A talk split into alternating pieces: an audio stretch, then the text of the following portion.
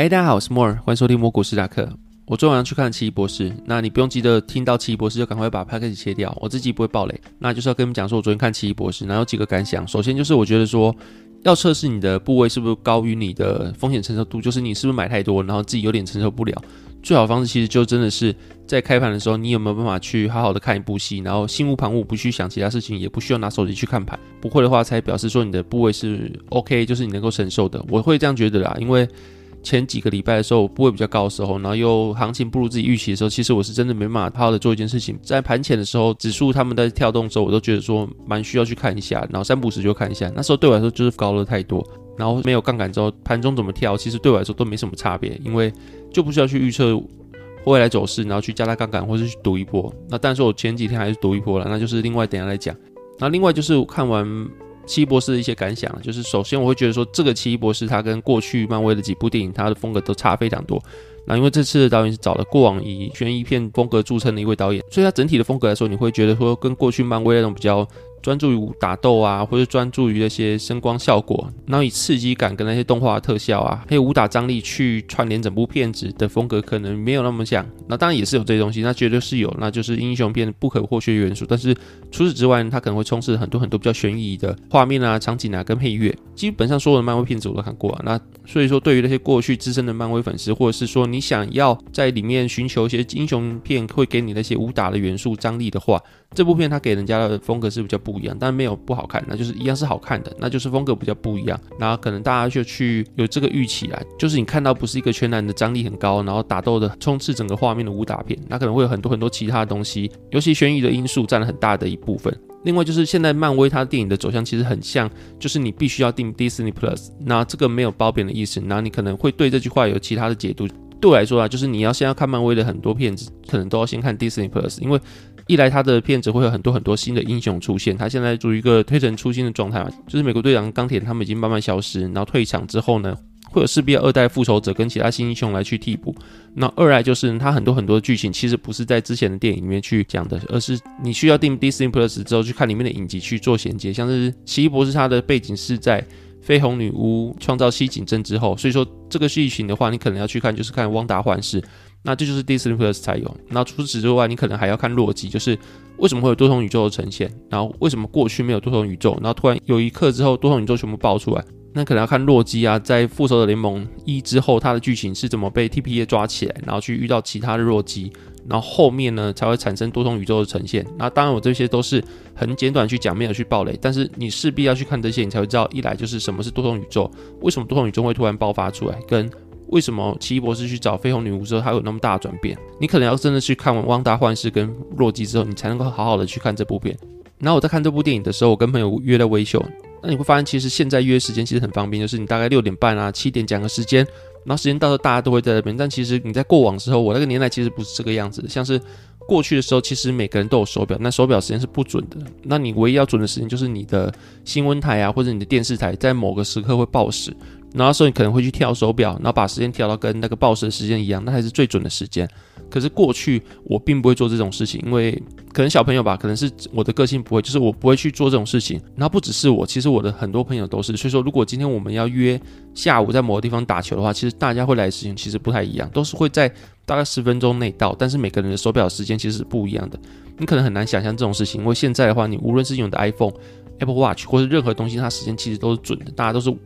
可能几乎是一秒不差，都会在同一个时间跳到整点，同一个时间跳到下一个数字。可是对过去来说，每个人时间都是有误差的，所以说你约在某个地方说。每个人他可能都会前后几分钟的落差才会到那边，所以你可能很难想象这种事情。那另外就是以前的电视跟现在也很不一样，以前真的是有在卖电视这个店的，现在可能在全联啊，或在某个地方跟其他电器行一起卖。可以前电视是作为主力专门卖电视的店的时候，你会看到店家外面有排着一排很大排的电视，全部叠起来，大概叠了十五二十台之类，然后层层叠上去。那你会觉得说电视怎么可能可以叠起来？因为以前电视它其实是有屁股，就是它是很厚的，不像现在是薄薄的一层，然后它真的是前后有个大屁股，然后所以说它是一个你搬起来是很辛苦的东西，不像现在电视那么轻，可能自己都拿得起来。以前电视就是非常厚重的一个东西，然后荧幕还是凸出来，它是弧面，不像现在是平面的。对那时候我来说，当然看电视没差，因为我会接受弧面是一个很合理的东西。可现在回去看那个电视，会觉得电视讲的其实是蛮微妙的一件事情，然后也不太能够想象说你看湖面电视是什么感觉。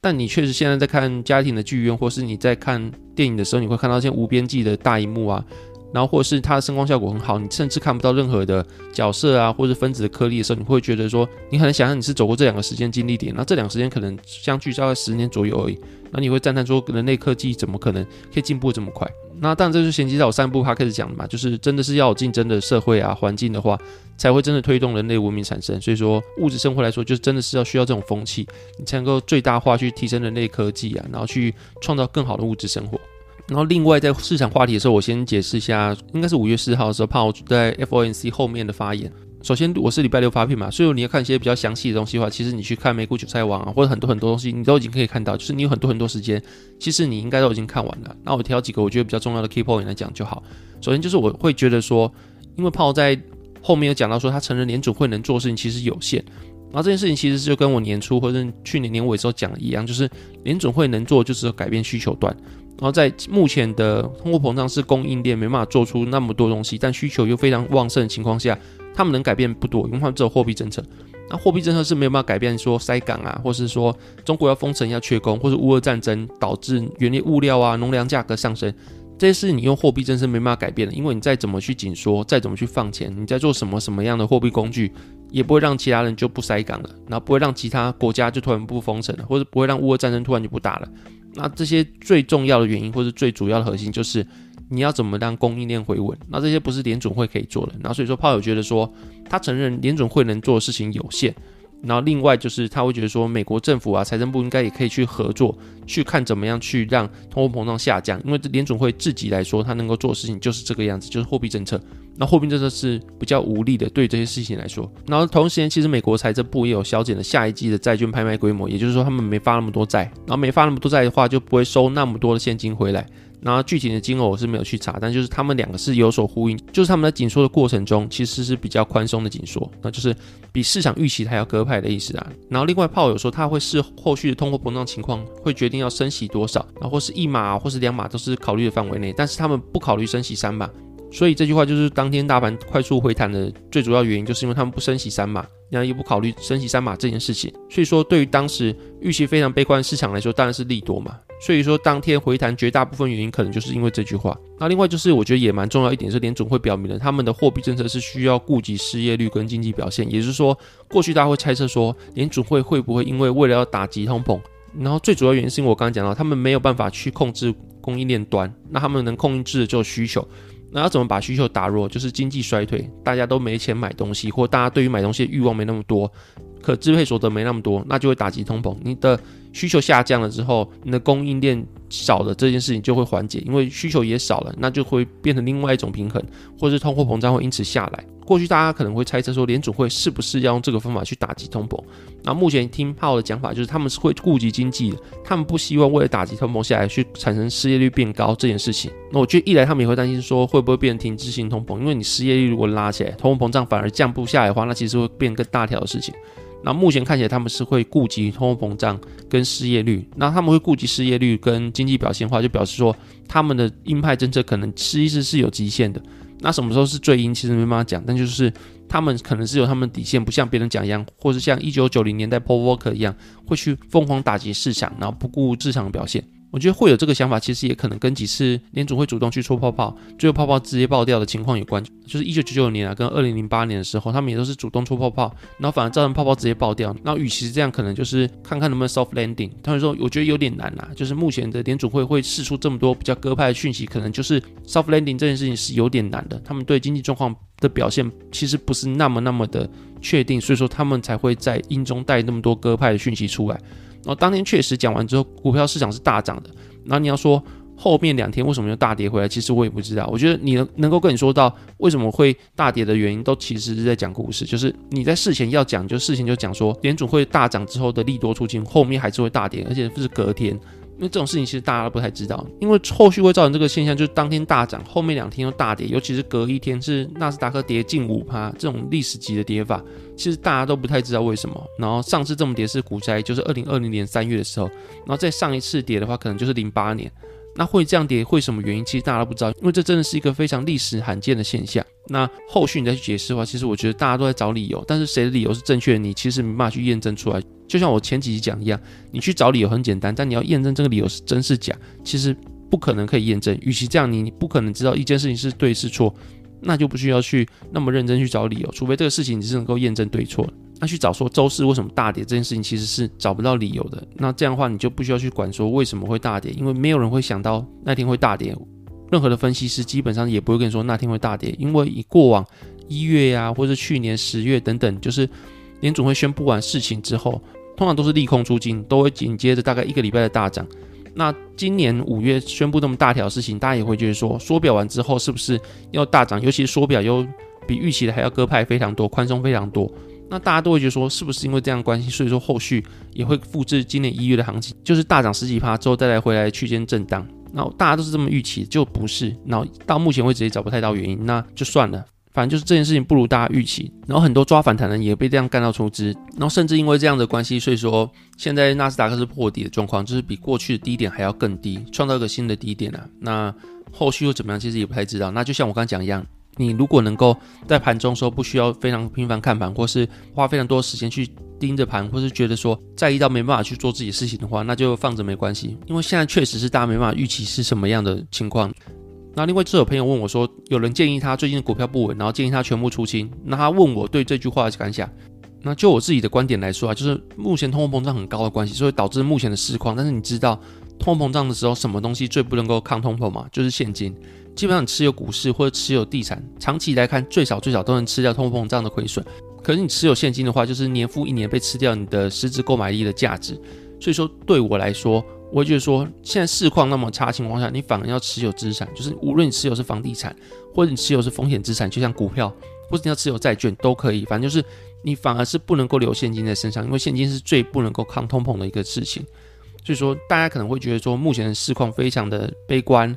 然后，可是不代表说明天的市况是非常悲观。过去有一句话被无数验证，就是说你没办法预测市场走势。那就算是明天、后天、下个礼拜好了，然后大后天好了，看明天当然可以预测，因为明天没开盘嘛。反正就是下个礼拜啊，或者是之后的走势，你是没办法预测的，因为所有的大行情基本上都是在极度绝望时候才能产生。像过去的零八年，或是一九九九年，一九九九年的时候，连亚马逊那种科技巨头。那时候当然不是科技巨头，但就连亚马逊这种股票，它都可以蒸发九十趴以上的市值。那另外就零八年的金融危机，然后是整个美国金融业直接垮掉，还需要政府去救市。那另外就后续引发的欧债危机啊等等，就整个世界的金融体系啊、信用体系整个垮掉，然后。过去这个情况下，美国股市还是能挺过来。像一二战的时候，美国股市还是挺过来的哦。然后像我刚刚讲到零八年金融危机的时候，也是整个金融市场、信用啊，还有各国的连锁反应，然后整个金融体系濒临瓦解，大家也都开始怀疑说，是股票啊，或是整个世界的金融体系建立好的一切基础，是不是还能够相信？是不是未来会整个崩溃，或者当下已经走到尽头了？然后这个情况下，股市都可以挺过来了。那你不会觉得说目前这样无病无痛事情，顶多就是通货膨胀升温，然后市场的情绪变得波动比较激烈，会让你想要把所有的股票出清。因为股票如果出清的话，后续涨上去的话，你很难去追回去，你的心态又过不了这一关。那就是你势必要把你的资产放在股票市场，无论多少，你可以自己做决定，但没办法放太少了，因为你放太少的话，就是你留那么多现金，那些现金还是被通膨吃掉。就是你一定要放足够的部位在风险资产上面，无论你要放房地产或是。股票或是债券，随便你，就是你可以去找个风险资产去放，它才能够让你去抗通膨。最直观想法是，如果你今天想想看，你如果不去参与股票市场，不去参与风险资产，那就一直把你的薪水存下来，存到你退休的时候能够存到多少钱？那试算一下，如果你今天薪水五万块好了，那你的年薪就是十三个月加一个月年终好了，就是六十五万。那如果你工作个二十五年，就是。一千六百二十五万，那如果你有一千六百二十五万是你一辈子的资产的话，你能够买一栋房子吗？其实是可以。如果你目前物价来说，但是你要预支你未来的二十几年。如果假设你现在是可能工作个五年左右，你可能预支未来的二十几年全部都拿来不吃不喝，你才能够买一栋房子。但这真的是你想要的人生吗？就是你在二十五年之后终于可以买房子，你觉得房价还是现在这个价格吗？还是会再继续往上？也就是说，如果你这一生都不参与投资，都不参与风险市场的话，你这辈子存下来钱刚好可以买一栋基础的房子。可是那要是你退休的时候那个年纪才可以买，而且还是要不吃不喝情况下，那如果你每个月可支配所得是你的薪水的一半，就是如果说你五万块一个月能够存两万，我觉得已经很厉害了的话，你二十五年之后也只能存八百万。那八百万来说买一栋房子，尤其说又是二十五年的物价来说，我觉得其实不太可能买得到。那那时候你如果买下去的话，也就是当进家产，你反而没有任何的资产。可是就像有人试算过，如果你每个月存两万五好了，你把可支配所得两万五存在股市，长期的定期定额去存的话，你在二十五年之后，你的资产应该会有两千万以上。就是当然这个是最简单最傻的方法，但是你会发现，就算你只是拿你薪水一半的钱去做风险资产投资，在长期下来，你所得到钱竟然比你所有的薪水都不花、不吃不喝全部存下来还要多。然后这件事情就是要告诉你，就是你绝对不能够离开风险资产。如果你不是家里有本的话，离开风险资产的话，你所得到生活品质会差非常多，人生的希望会少非常多。所以说。在无无论如何，在什么市况非常不好的情况下，你都要坚定的你要待在市场。如果说一旦离开市场，你又不敢回去追价的话，而且不敢追价，其实是一个非常正常的心态。因为大部分人看到买的东西其实比他自己卖掉还要贵的话，他其实都不敢去追价。但这个情况下所造成的后果，其实你可以去想想看，是非常严重的，就是会关乎你整个人生的生活品质。所以说，无论如何，你可能都要待在市场。尤其现在这个市况，你会觉得比一九九六年科技泡沫严重，会比第二次世界大战严重。比越战严重，或是零八年金融危机，整个世界的金融体系一起垮的还要严重吗？如果不会的话，其实这些事情都是会过去的。然后投资不是看短期的账面价值，是为了让你在二十年、二十五年后能够达到预期的生活品质，达到预期的资产。那这段时间你本来就可以预期好说会有很大很大的波动，尤其是现在这种紧缩的刚紧缩的环境之下，一定会很大很大的波动。但你事后回头来看哈，你会庆幸，会感谢当时的自己，你有撑下来。当然，这前提是你不持有杠杆，然后你的选股我没看过，我当然不知道你的选股怎么样。但你的选股在合理的范围内，或是你干脆直接买大盘的情况下，我觉得这个想法才是教科书，那也才是对你来说是绝对受用的。然后股票出清呢，这种事情你其实可以不要听，因为股票出清绝对是一个错的事情。那这节目大概这边，谢谢大家收听，拜拜。